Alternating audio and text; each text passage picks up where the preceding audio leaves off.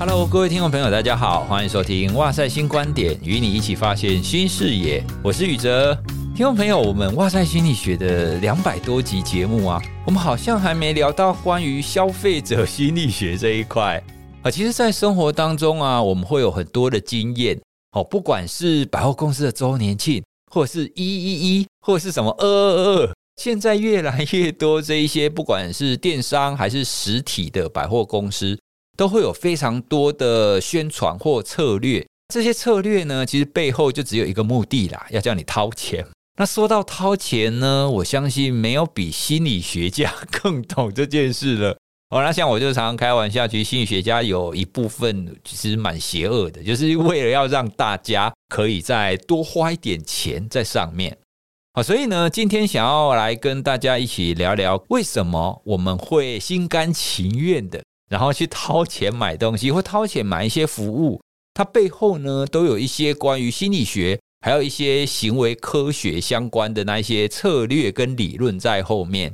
我们今天邀请的呢，是对决策相关神经科学相当有研究的老师，高一心理系的系主任林景宏老师。景宏老师，大家好，呃，宇哲好，非常高兴啊，参加哇塞心理学，这个是初体验，我一直期待宇哲看能不能跟我对谈一下，结果他现在才邀请我。哎，这也是哇塞第一次有机会可以邀请心理系的系主任。来我们节目聊一下，诶，搞不好我们可以做一个系列节目，把台湾的心理系都可以聊一下。好，那说到高一心理系啊，其实我也要趁这个机会跟大家聊一下，因为毕竟高一心理系也是会我良多啊。哦，那之前在高一心理系也是任教了十年，心理系呢在台湾它可以算是一个热门科系嘛。我看每一年就是要登记大学学系的时候，那个百大热门学系当中都会有心理系，而高一心理系呢，在台湾可以说是第一所在医学院里面成立的心理系嘛。哦，因为我记得其他学校他们主要会在理学院居多，而且呢，高一心理系也是桃园以南的第一所心理系。哦，所以可以说是南部培育心理学专业人才重要的一个重镇。三十六年来呢，也已经有了两千多位的这样子的校友跟专业人才。我当初非常喜欢高一心理系的地方是，其实大众对于心理学的认知，好像都比较是着重在像临床跟智商这些心理治疗或者是关系的疗愈这方面。可是心理学的领域其实非常广，好像高一心理系它里面像管理的、像正向心理学的、像认知神经科学等这一些现在也很热门的心理学的领域。也都有专任的老师在，所以我也觉得很幸运，当初可以有机会在高一心理系任教。诶，那景宏老师，我前阵子啊看到高一心理系的粉砖上面有日本的老师跟学生来交流，然后现在暑假好像也有很多就是高一的学生去日本交流。诶，这个是高一心理系最近跟日本人间环境大学呢大学部交换的 program。我们可能也是国内心理系少数有这样子 program 的学校。现在我们的学生也正在日本啊，这个爱媛县日本人间环境大学心理学部交流哦，所以现在也越来越多这一种国际交流，然后学生也可以去日本实际看看他们在教什么，以及体验什么。其实我觉得在大学的时候可以有很多这样子的体验，我觉得是非常棒的，特别是心理学领域，其实真的非常非常广。那每一个学者他们所做的方向跟方法也都差异非常的大，所以呢，我这样子的交流机会对学生都一个非常棒的体验。你现在身为系主任啊，对于整个心理系学生的一个培养跟教育，有没有什么很特别的一个宗旨或想法呢？刚刚宇哲其实已经提到哦，就是说我们其实是一个相对全面的教育理念。所以这三十六年来，从临床啊、智商啊，或是到工商啊，或是到脑科学，都有定的师资在培养学生往各个方向去深造或是进修，甚至应用到工商业界。心理学基本上是非常应用，但是呢，它也可以非常的基础到研究人的心智活动。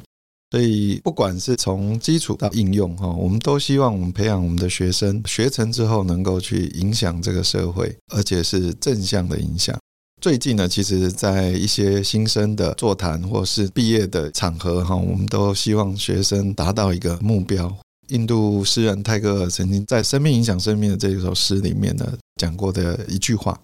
把自己活成一道光，因为你不知道谁会借由你的光走出黑暗。哇，我觉得这句话听起来就很温暖呢。我也非常期待《哇塞心理学》这样子的一个节目，我们也可以成为大家微弱的一个光线，提供大家一些正确的知识，然后也可以提供一些疗愈的方向。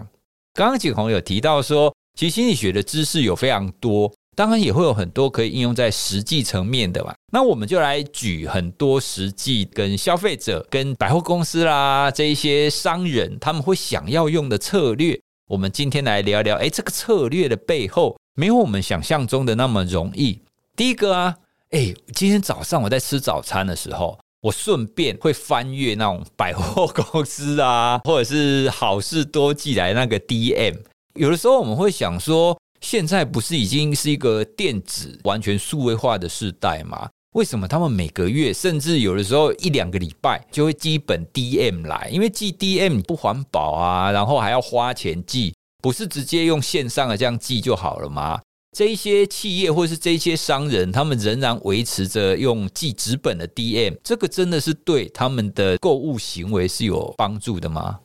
在回答宇哲这个问题之前，我先强调一下，我不是邪恶的心理学家哈，我不是只帮商人哈，我反而比较像是一个失败经验很多的消费者。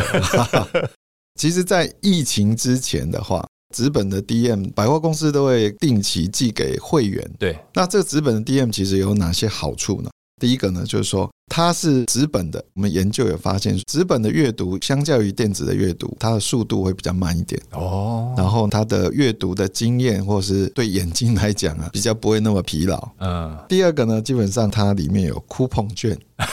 对，直接摘下来就可以用了，就不用再去印了。第三个就是说，哎，他是会员的话，他就可以知道这家百货公司或者是大卖场，它有哪些新的商品当月会出现，这个是会有提供新奇感。再来促销的商品也会在 DM 上面，我就知道当月我要赶快去捡便宜。这些对消费者来讲呢，都是奖赏，都是一个很好赚钱或是获得利益的管道。所以资本的 DM 其实有不错的效果。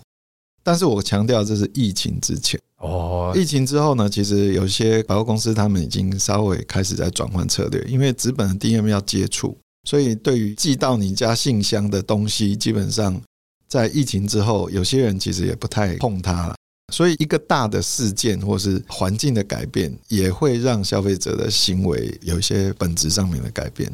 对，其实也可以想象得到，因为现在有很多数位式的，像用赖群啊。或者是像用电子报啊，经营自己的这一些会员等等的，所以也一定程度的会转换用这种方法。不过你刚刚提到的实体 DM 有几个我觉得很有感的，确实我在看实体的时候，像我今天早上我就是在吃早餐的时候，然后翻嘛，好，所以在体验上确实会比在荧幕上看还要更好，而且我真的会看得比较慢，因为你是吃早餐边吃边看啊，哦，所以你就这样浏览浏览。我会觉得，在消费者购物这个行为，你如果可以让人花越多的时间，留越多的注意力在上面，购买的这个可能性可能就会提高嘛。至于刚刚 coupon 券啊，或者是另外一个，我觉得会员限定这个概念，可能也会给人家一些尊荣感吧。对啊，你看，这这家百货公司还特地寄给我，哎，他是不是表示我特别厉害？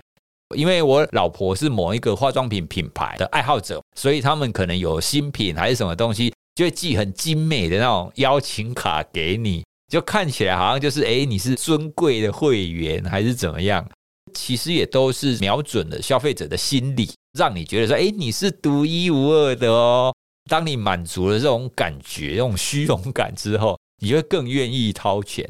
那另外呢？我们在生活当中也会有非常多的这种策略来帮助消费者，会不断的去购物，或是不断的去消费。景宏有没有什么常见的策略会吸引消费者中招呢？关于这一点呢、我想要先提一个例子。哦，因为呢，我们前阵子我们全家就蛮常去一家火锅的连锁店吃饭。那后来啊，我就发现，哎，我们为什么就去的频率增加了？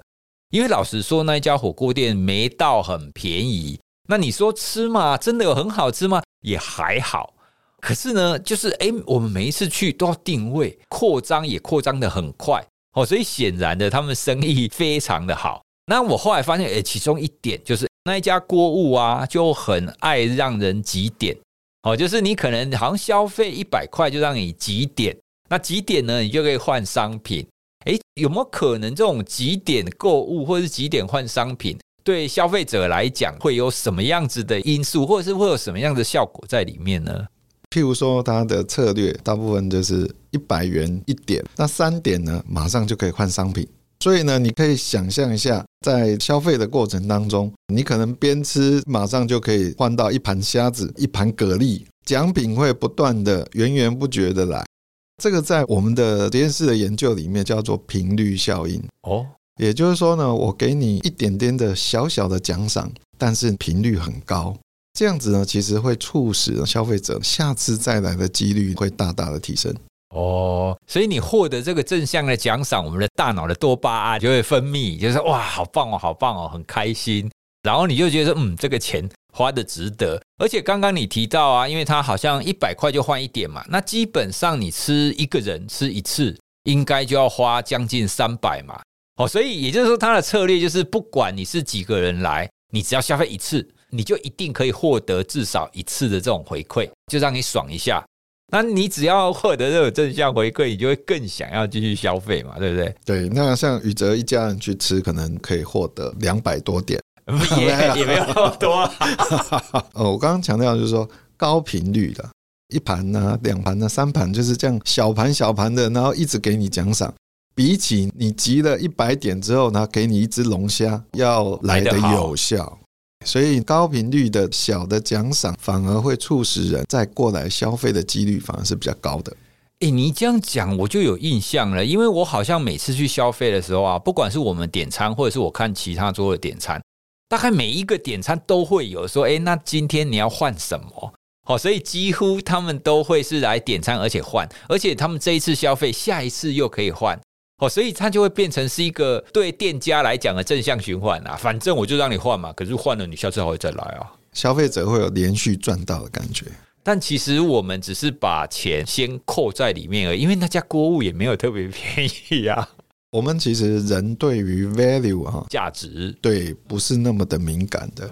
他给你一百块跟给你一千块，时间拉长了之后，你只会记得我有拿到奖品。你比较不会记得这个一千跟一百呢差的多少，而且一千块呢，他也不可能高频率的给你，呃，所以它一千块的礼物，它可以换成十次，十次的一百块，对，一只龙虾呢，它可以换成十盘的白虾给你，那白虾十盘对你来讲再回来的几率会比较高。哇，原来这里面有这样子的策略存在啊！听众朋友，你可以回想一下，你去吃锅物，或者是你在做其他的购物的时候。是不是会有类似这种东西？那你讲到这个啊，有没有可能像是比方说很多的化妆品专柜，你买了一个东西以后，柜姐就是说，哎，我另外送某某的可能 sample 或者送小瓶的给你，哎，这个概念是不是有一点像他 给你换瞎子还是什么的啊？百货公司里面呢，基本上各位可以注意到，就是化妆品或者香水的专柜都是在一二楼，而且呢，一二楼没有厕所。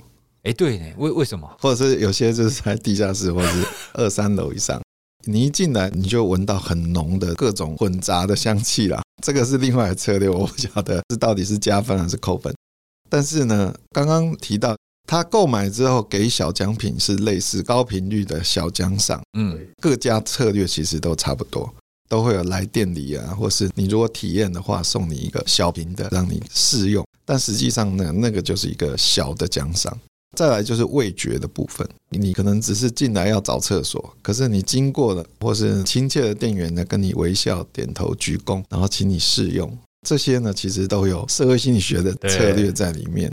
先让你接受一个小的体验，但是人基本上是很立即的，非常的享受当下，所以等你体验完了之后呢，你就觉得哎，现在是促销的季节。折扣，然后呢，哎，这个过季之后可能就没有了，饥饿行销，一定要现在赶快买。对，就是说，哎，你可以预定哦，隔天再寄到你府上，一刷可能就是几千块，或者是甚至是上万这样子。所以百货公司连它的化妆品专柜要放在哪里？哦，这个其实也有策略在里面的。厕所要放在哪里？对，是它让你一定要逛完要过啊，或者是电扶梯呢？有时候会交错的，不让你一路可以一直下来。哦，对，啊，一定要让你逛一下。到某个楼层，它就会 shift 到另外一端去，让你一定要走过那一段，你就会多经过很多的柜位，哎，就增加曝光嘛。对对。哎，刚刚我们在谈购物的时候，我觉得还有一个也是，不管是这种一般性的消费，或者是在百货公司，其实大部分的消费都有的一个就是集点。哦，现在集点行为真的是超多哎，人真的很爱集点吗？这个在我们的基因或者是我们的本性当中，集点可以说是一种天性吗？这个其实，在心理学里面是很简单的一个原理了哈，就是制约，对奖赏的制约。在很多我们过去的一些行为的研究里面，然后不管是老鼠或是人啊，都可以看到这个现象。那就是说我用其他的中性刺激，它就可以学会啊。我只要看到这个光，或是猴子也会使用代币。我只要拿到几点，集到哪几个啊，我就可以换葡萄，哦，我就可以换红萝卜或换香蕉。代币制度呢，人类只是用的比较复杂一点，但是它背后的机制呢，跟其他动物上面是一样的。因为生物呢，要找有利于它生存的条件，或是奖赏物，这个是天性，啊哈，有帮助它生存的，所以它会尽量的 collect，尽量的收集。这个可能也涉及到，就是为什么减肥那么困难，或是你要抵抗这些消费的讯息，或是奖品呢，会那么的困难。我举一下，我早上出门了之后，好，那我就是进入某一家连锁咖啡店，里面呢就有宽敞舒适的空间，轻松愉快的音乐，非常亲切问候的店员。你点完餐之后呢，他拿出杯子来，就会签上你的专属的啊这个。哦，我好像知道是哪一家，对，听众朋友听了以后应该也会知道。而且呢，那你点的饮品里面没有小杯的选项。诶，它只有中杯、大杯跟特大杯。哎，对耶，这个其实我一直非常好奇，为什么要这个样子啊？我们一般人其实对于小杯、中杯、特大杯呢，其实有一个抽象或者模糊的一个印象。嗯，然后就像小时候经过这么多的学校的系统，你要知道六十分大概是一个及格的分准。对对对对，这个制约其实也是蛮强的。所以那一家店呢，其实就是会创造出来中杯、大杯、特大杯三种选项。其实它的目标是要你买大杯，大杯，因为我们通常都会取一个中庸。特大杯太大，中杯可能相对小一点。有些消费者当然还是会选中杯。那它夹级其实是要你选大杯，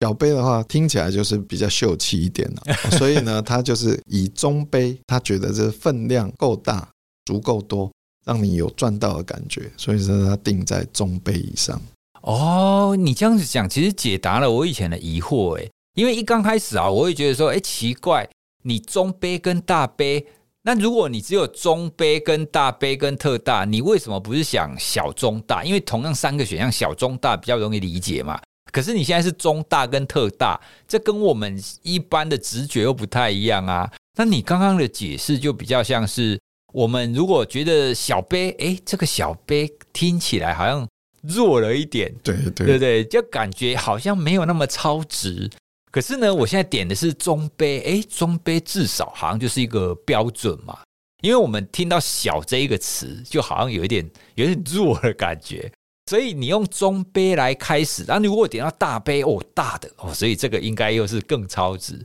原来他们是用这种策略来让你觉得说，哎，不管你是点哪一个哦，你都会有这种物超所值的感觉嘛。而且呢，这家店它的品牌已经建立起来了，所以当消费者拿到自己专属有自己名字的杯子的时候，其实会有一种尊荣感。走出店里面的时候，哎，还拿着这个杯子，跟旁边的手摇饮呢，可能这个 落差就会出来。即使它有时候会推出这种买一送一的策略哦，对。但是，譬如说我早上点的是拿铁大杯，买一送一，它还是要六十块左右，对，比某一些超商的 还贵，分量一样哦。所以定价本身呢，还是会增加这个消费者自己感觉的尊荣感。就定毛效应嘛，就是你这个东西它是比较高的。像比方说，如果有人拿了一杯这个连锁咖啡店来请我，我可能就哇，你人怎么那么好，对不对？你买了这个看起来是很棒，就是因为这个品牌就蛮贵的嘛，就你心目当中的那个价值可能就会不太一样嘛。哦，所以说起来，仍然是在消费者心目当中，我们渐渐的会出现那一些对这个品牌底下的服务整个连接起来，我们就会对它有信任感。以后不管他卖什么，好，我就买了。像是前几天我跟一个老朋友碰面，他就拿了几个这种连锁咖啡品牌的杯子拿来送我。那我就问他：“你为什么买这么多杯子？”因为我那朋友是单身。我说：“你没事干嘛买那么多杯子？”他说：“没有啊，因为我是那种忠实客户啊，然后他就常常会寄一些讯息啊，他常常去啊，等等等等的。”哎，所以我就问他刚刚我们类似问题啊，说那明明比较贵，而且也没有比较好喝啊，你真的有很在意咖啡的风味吗？也没有啊，那你为什么花那么多钱在上面？而且你也用不完这么多杯子啊，你干嘛一直买？他讲很多理由，说他怎么样怎么样，我说这根本都不是理由啊，因为你根本用不到。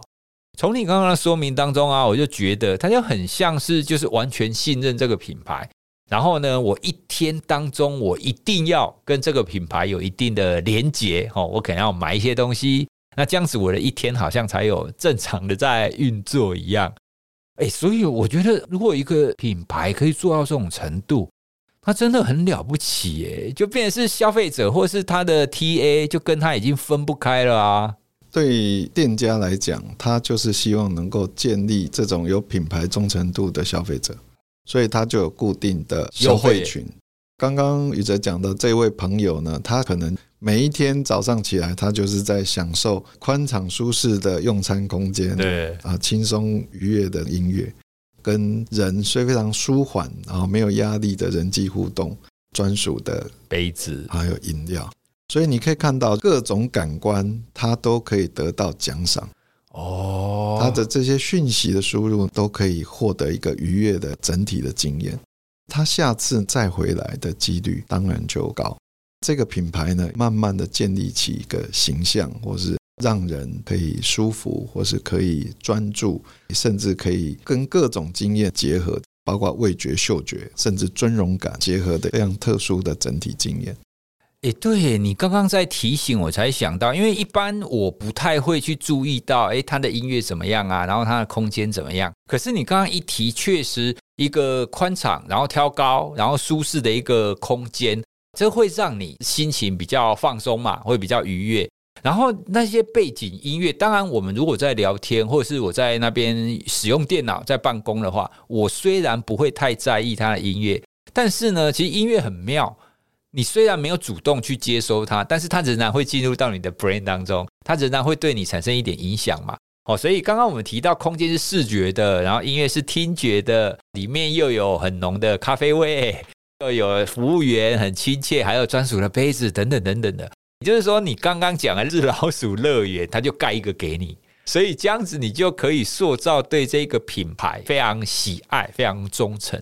眼耳鼻舌身意，它都让你上瘾。包括咖啡本身，因为咖啡的那种嗅觉本身就非常强啊。我觉得商人真的是非常的厉害，他透过这样子整个的建立，可以让你不知不觉当中喜欢上这个品牌，而且你一旦喜欢上了，就脱离其实就非常难嘛。没错，其实商人比心理学家还懂得预测或是控制人的行为。心理学家比较偏向于就是我们想要了解他背后的机制啊。对。可是好歹你也要想一些方法来拯救我们吧。如果我们环境都已经被这么多就是商业相关的心理学都已经建在那边了，我们就很像是一个待宰的羔羊一样啊。我们走进去就有很多的刺激，叫我们消费、消费、消费啊。那你可不可以提供给我们一些观点，或者有没有什么建议，避免我们不要好像进入到任何这个地方都会脑波弱，然后去花钱呢？其实现在大部分人是生在一个非常快乐的老鼠乐园里面。哎，听起来好像很恐怖哎！老鼠乐园是什么意思啊？老鼠乐园的概念其实是早期的，大概八零年代，加拿大的 UBC 英属哥伦比亚大学这个研究者叫做 Brooks Alexander，他当时呢就提出了一个理论，他觉得老鼠或是人类会上瘾这件事情，对某些事物，包括毒品啊，或是赌博啊，甚至现在对于网络啊、网络游戏这些会上瘾呢，其实可能不在于毒物物质的本身改变生理的结构，而是呢，可能是在于环境的关系。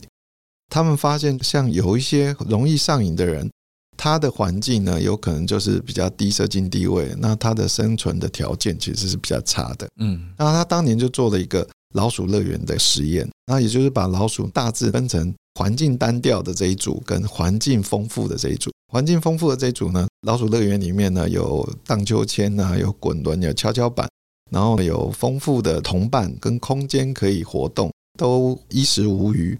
但是单调的环境呢，就是它在一般的鼠笼里面，只有定期它来喂食而已。同时呢，这两组老鼠呢，在他们进入各自的环境之前，都让他们先喝古柯碱水。但是等分到这两组环境之后呢，只有单调环境的那一组的老鼠会有高比例的再喝骨科碱水。在老鼠乐园的这一组，它基本上就会比较去喝一般的水啊，它喝骨科碱水的比例就下降很多。好像听起来，我们把环境弄得丰富一点是一件好事啊。因为你刚刚在描述老鼠乐园的时候，我的想象就很像是你带小孩去迪士尼乐园一样。哦，因为现在很多家长不是都会觉得说啊，我的小孩啊，都是只会滑手机啦、玩手游啊、看影片啊。可是呢，我想，如果你有机会把小孩带到迪士尼乐园里面去，他应该就不会想要 滑手机、打手游、看影片了吧？因为里面实在是太好玩了啊，有太多环境的刺激可以让他玩，所以他就不会想要 fix 在某一个地方嘛，对不对？这样子听起来，你把这个整个环境弄得非常好，是一件好事啊。那你为什么刚刚提到说，诶，我们这个消费者是活在这样子的一个乐园里面？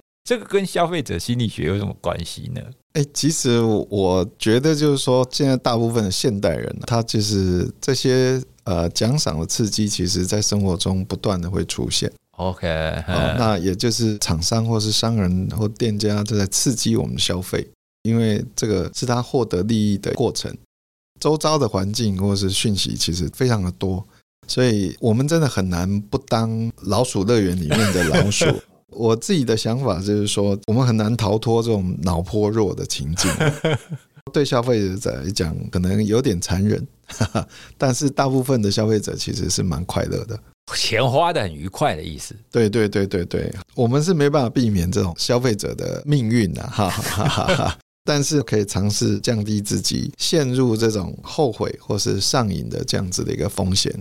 我觉得消费这件事情呢，基本上是现代人跟都市里面的这种生活基本上是避免不了的。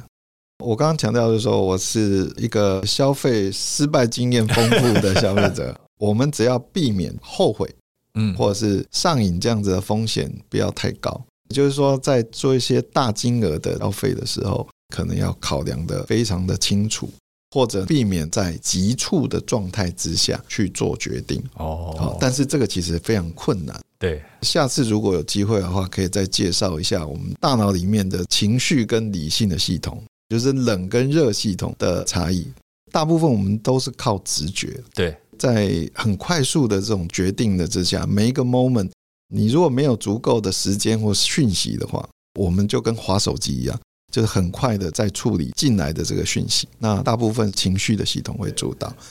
所以你很快在短时间内就要做决定的话，大部分是你的直觉在帮你做决定。对，就好有感觉我就买了哈，就脑波弱嘛。对对对，心理学的研究能够帮助人的地方，就是在于你可以理解你是在什么样子的情境之下。当你知道，哎，我有系统一跟系统二的时候，那我怎么样子在系统一出现的时候，哎，自己可以察觉到说，哎，我好像现在是在系统一了。嗯，好，那我赶快叫系统二，赶快把它稍微呼唤它一下，让它出来做一些理性的分析。哦，或是刚刚宇哲讲到，我买那么多杯子，我根本就没有用。那我是不是可以抑制我这样子的行为？当，如果他钱多，我们就 就就是促进整体的市场市场经济。对，但是如果说本身已经是捉襟见肘了，或是呢已经在负债的状态之下，那这样子的行为基本上就会影响他基本的生活或生存。这个其实就应该要避免。我们也尽量避免让消费者进入这样子的一个状态里面。对，这个才是一个有良知的商家。景洪刚刚讲的，我们大概可以总结，因为我们人有系统一跟系统二嘛，就是康纳曼很有名的那本书《快思跟慢想》。那系统一呢，就是快思，就是你的直觉，就是你觉得爽我就买嘛。那系统二呢，就是慢想，就是你要去理性的去考虑，我到底要不要买这个东西。哦，所以简化来讲，其实商人他可能都会希望你用系统一，所以他会营造一个很好的环境，让你觉得很爽、尊荣，然后系统一好啦就买了。可是呢，我们为了要对抗现在这样子到处都是这种让你脑波弱的这些策略，你要更强化你的系统二。那强化系统二的方法呢，就是好好的听我们这一集，就透过一些心理学的研究或了解，其实就可以知道我们的人性到底是什么样子。你越了解自己，你就越能够强化你的系统二嘛，对不对？好，所以当你发现说，哎，不对不对，我钱要掏出来哦。哦，这个时候呢，你就停一下，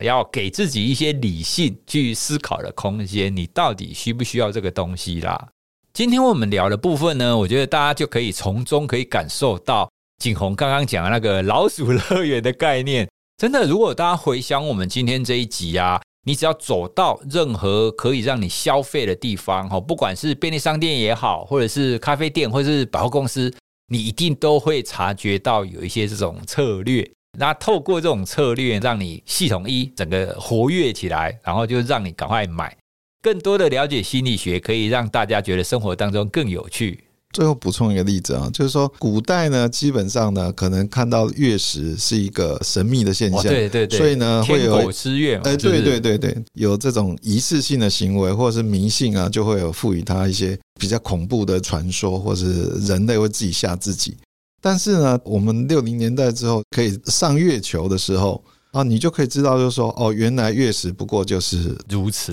就是太阳 呃，对，地球遮住了太阳的光，所以呢，造成这个阴影。理解这件事情本身就可以化解掉非常多恐惧，或者是对于行为的误解。消费者行为也是一样，当你知道，哎，我原来脑中有系统一比较原始的大脑，也有比较理性的系统二。那你可以平常就练习，我在什么时间的时候应该要喘口气，缓一下，然后呢再去思考这个东西是不是我需要的。想要多了解这心理学相关的资讯的话，也欢迎来报考心理系 跟心理所。对，其实我们今天就聊到这一些，大家就可以知道生活中各个层面都有很多心理学的因素存在了。其实这也是我一刚开始会非常想要念心理系的原因。好，所以我们今天邀请了高一心理系的系主任林景鸿老师来跟我们聊了这一些。那当然呢，大家如果想要报考心理系，哦，不管你是大学生还是你要考心理师，都很欢迎到高一心理系来。那相关的资讯呢，我们也会放在我们的资讯栏。如果大家对于心理系在学什么感兴趣，想要了解一下，都可以参考高一心理系的官网。今天呢，关于这个脑波弱跟消费者决策当中的心理学，我们就跟大家聊到这里喽。大家有什么更想知道的，跟你消费决策相关的，也都欢迎你可以提供给我们。你可以在 Apple Podcast 给我们五星的留言，或者是 Spotify 各个管道都可以跟我们分享哦。今天的节目就跟大家聊到这里，谢谢大家，拜拜，拜拜。